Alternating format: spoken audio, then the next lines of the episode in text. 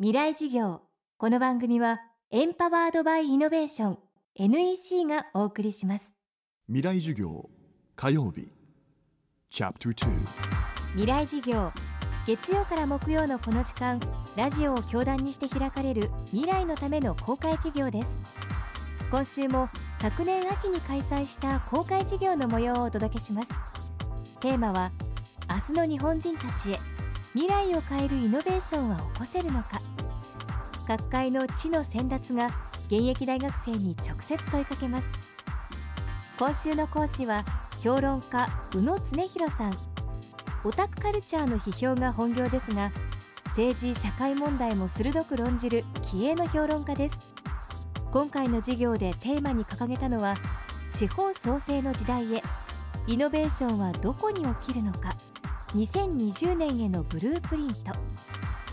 地方がこれから生き残るために必要なものは何か学生たちに問いかけました。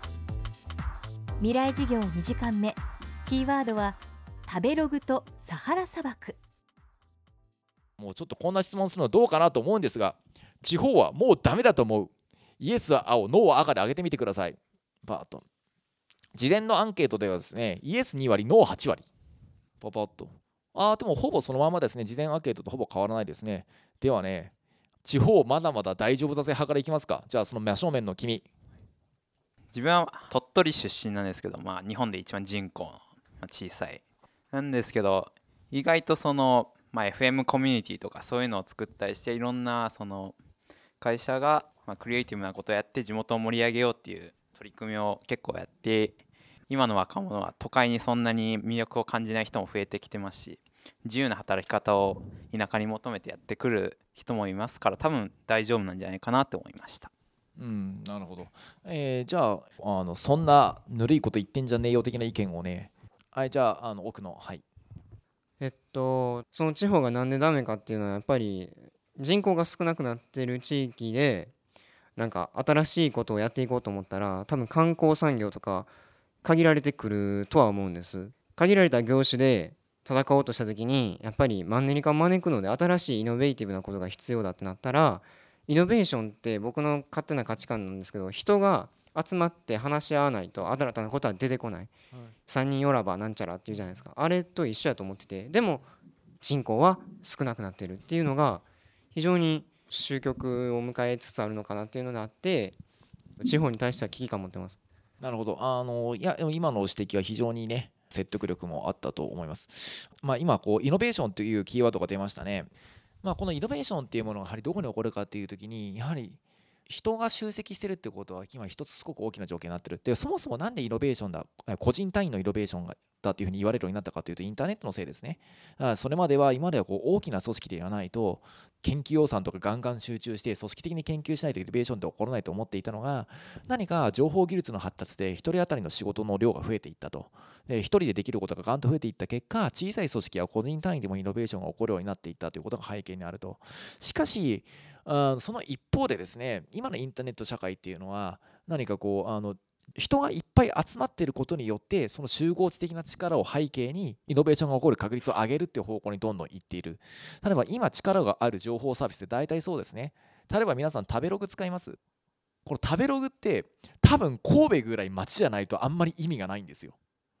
例えば僕は同じ食べログを佐賀県の佐賀駅前で使おうと思うと多分ほとんど使えないです。レビューが数件ついている駅前の飲食店がポロポロ引っかかるだけで大体こう都市部の人っていうのは食べログ3.5以上は美味しいお店というふうに判断して行動してますよね。それはなぜかというとほとんどのお店がまずリストアップされていて何十件もレビューがついてるという前提に成り立ってるんですよ。つまりあのそれぐらいレビュアーの数が多いことによって人口が集積していてしかもわざわざグルメサイトに写真入りのそこそこ長い文章を投稿するような能力と意欲を持った人間が一定以上たむろしてるというところじゃないと実は食べログってほとんど機能しないんですよね。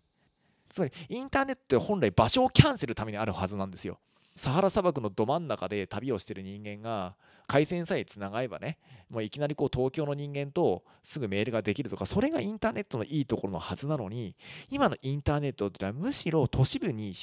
もともと人口の多いところの人々のコミュニケーションっていうのを乱数としてうまく使って面白いことをやるっていう方向にどんどんどんどん傾いていってしまっている。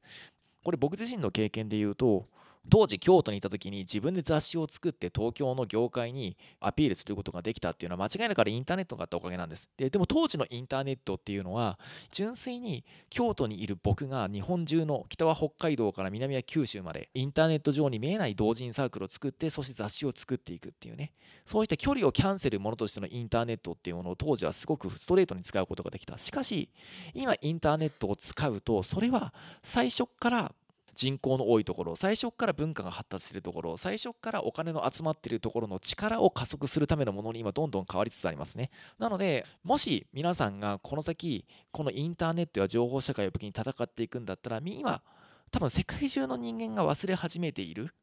何かインターネット本来の力をいかに引き出すかっていうところが一つ大きなポイントになるのかなというふうに思ったりします。宇野恒弘さんの講義は現在完全版ビデオポッドキャストでも配信中です。未来事業2014で検索してチェックしてください。またこのサイトでは山崎真理さん千住博さん伊藤豊さん真鍋大斗さんの公開事業の様子も見ることができます。未来事業明日も宇野恒弘さんの講義をお送りします。未来事業この番組はエンパワードバイイノベーション NEC がお送りしました。